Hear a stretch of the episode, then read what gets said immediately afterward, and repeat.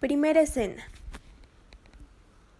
Años atrás se dio una guerra principalmente económica entre las familias más importantes del Ecuador, la de Casemiro y Sebastián.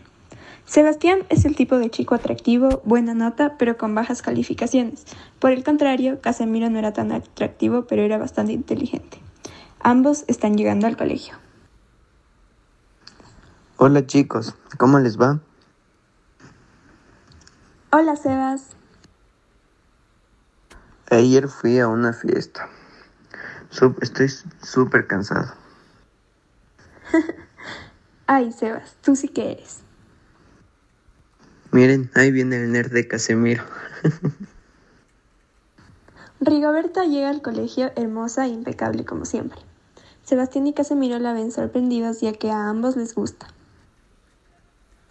Wow, está hermosa como siempre. No entiendo cómo ella es tan linda. Ay, Sebastián, ella sí te trae loco.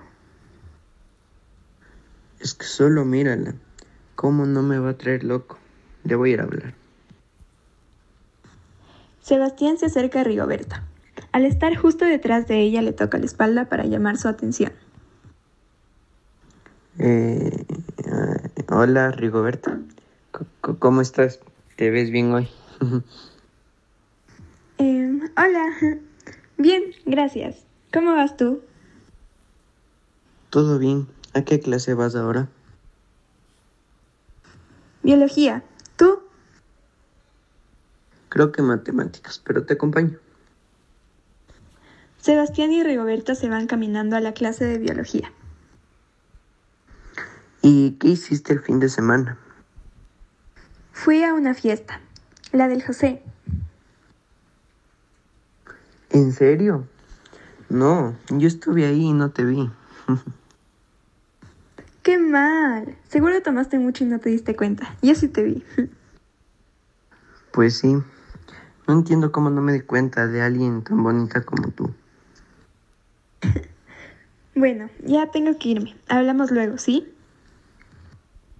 Claro, linda. Nos vemos después. Ambos sonríen al alejarse. Segunda escena. Pasan los meses y Sebastián se acerca cada vez más a Rigoberta con sus encantos. Ambos empiezan a gustar de manera mutua.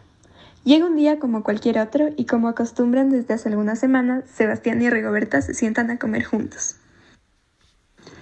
¿Y vas a hacer algo mañana? Pues no creo. ¿Por? Te quería proponer que vayamos mañana al parque a comer algo. No sé, solo salir. ¿Qué dices? Sí, sí, claro. Había esperado tiempo para esto. Me parece bien.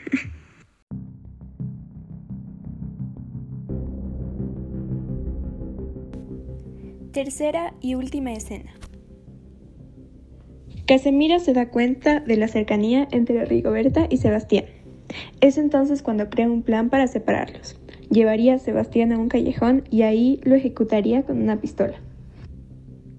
Es hora de ejecutar mi plan contra Sebastián y Rigoberta. Sebastián.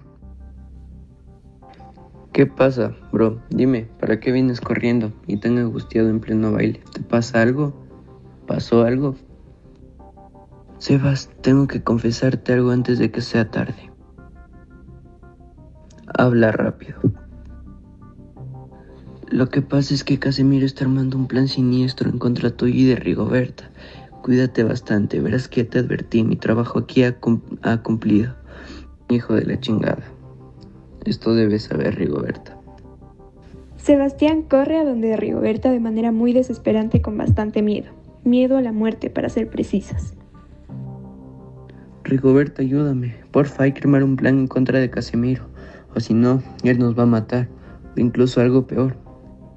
Primero cálmate y dime por qué quieres armar un plan de qué o qué. Explícame mejor, no entiendo. Lo que pasa es que el, mejor amigo de Casemiro me vino a advertir acerca del plan y que nos quería matar por envidia. Bien, ok, entonces armemos un plan. De hecho, se me acaba de ocurrir una siniestra igual. Ok, dime, ¿cuál es el plan? El plan consiste en que tú solo vayas a enfrentar a Casemiro. Tienes que seguirle el juego. Pero si se pone fea la cosa, interfiero yo con el arma. Así nadie sale perjudicado. Ok, excelente idea. Pasa una semana.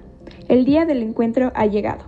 Casemiro junto con Sebastián se encuentran en un callejón oscuro detrás del colegio. Así te quería ver, imbécil. Te quedaste con lo que más amaba. Nunca te lo voy a perdonar. Cálmate. Hablemos todo. Todo tiene una solución. Mi, mi querido bro, lamento darte más las noticias. Es que yo ya no escucho razones de nadie. Y dulces sueños.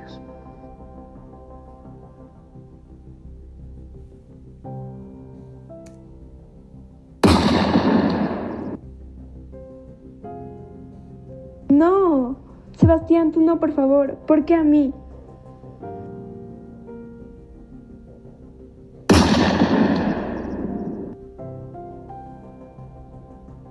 Pasan los años y Rigoberta nunca pudo lidiar con la muerte de su amado ni el asesinato que cometió. Hoy en día se encuentra en un manicomio.